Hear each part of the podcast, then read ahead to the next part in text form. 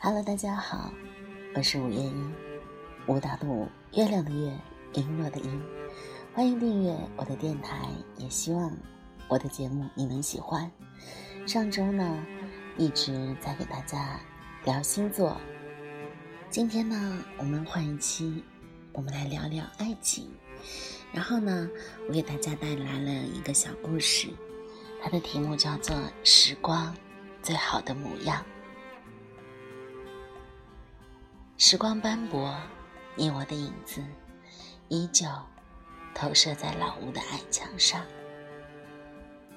拉着我手的你，还是温暖如初。幸好，即使万人阻隔，你依然在我身旁。春和阿忠的妈妈是亲姐妹，只不过。阿忠的妈妈是老大，春的妈妈是老幺，中间还隔着几个兄弟。阿忠大春五岁，郎骑竹马来，绕床弄青梅，想想就很美好。但是。在那个食不果腹的年代，两个妈妈嫁的地方南辕北辙，重重大山的阻隔，让阿忠和春每年也就只能见一面。当然，年幼的他们也不懂得爱情的奇妙，两个人在不同的地方。有着不同的故事。阿忠一脸的倔强，拿着饭勺，摁着饭锅，跟自己的哥哥姐姐抢饭吃的时候，春姑莫还在咿咿呀呀学语，泪眼含珠，一脸无辜。阿忠逃避学堂，躲在草丛堆里睡觉。春梳着两只小麻花辫，背着手，在大声朗诵。时间一年一年的过去，县城已经有了通往广州的大巴。春也要离开学校，踏上外出打工的浪潮。陪伴的只有手中沉甸甸的行李和大姨的儿子阿忠。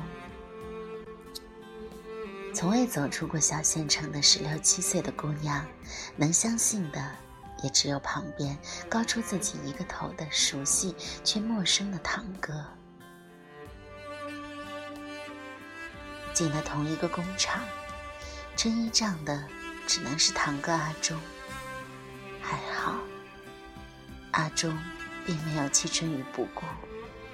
春发烧的时候，是阿忠陪在身边。请假买药端水，春贪玩的时候，沙中偷偷的买了游乐园的票，陪着春，兴致盎然。回家的时候，沙中拿着两人的行李，春的手里有的只是零食。不知道情愫是什么时候萌发的，是春。躺在被窝里偷偷看着为自己忙前忙后的阿忠，还是游玩时想牵牵手的脸红的阿忠，还是阿忠扛起行李的那刹那。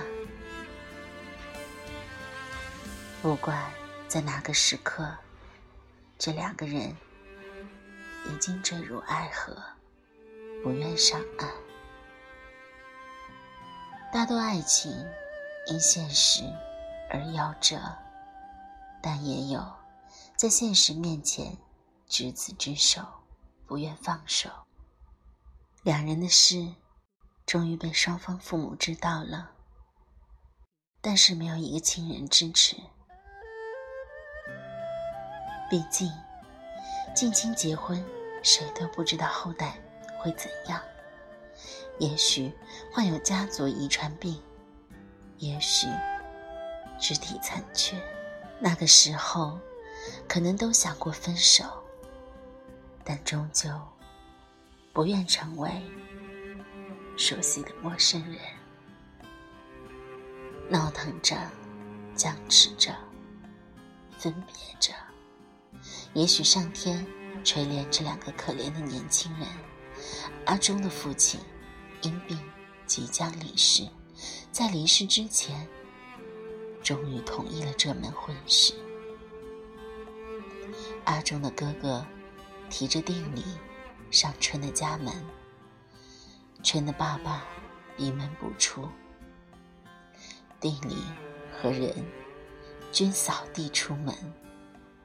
结婚的时候，泪眼婆娑的春，并没有得到爸爸的祝福。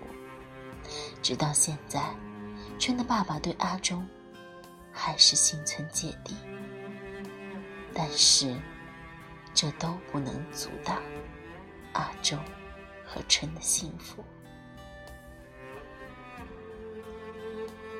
桃花夭夭，灼灼其华。第一个孩子，第二个孩子，第三个孩子呱呱坠地。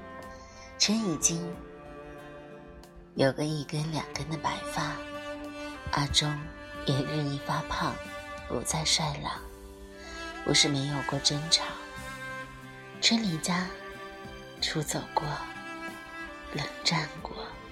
但是阿忠一脸小心的陪着不是，扮着花脸求自己开心，那颗心不由得也就软了下来。三个孩子，费用不容小觑，教育也为重中之重。阿忠又走上了南下的路程，全留在家里照料小孩。但是，你听，夜隙人静之时，喃喃细语通过手机传到千里外的另一方，聊着琐事，谈着思念。新年是春和阿忠为数不多的相处时光。如果阿忠陪着女儿，或者出去串邻居。春就会撒撒娇，为什么出去玩没有带着我？为什么你陪女儿没有陪我？你是不是不爱我了？阿忠又要回来了，这对夫妻又要相聚了。房子再怎么变，家不会变，你也不会变。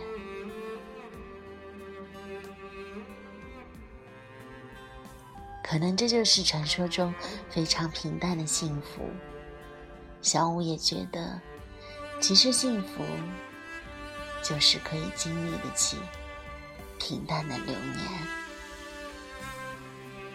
还是那句话，祝所有有情人终成眷属。好了，不早了，听完故事早点休息。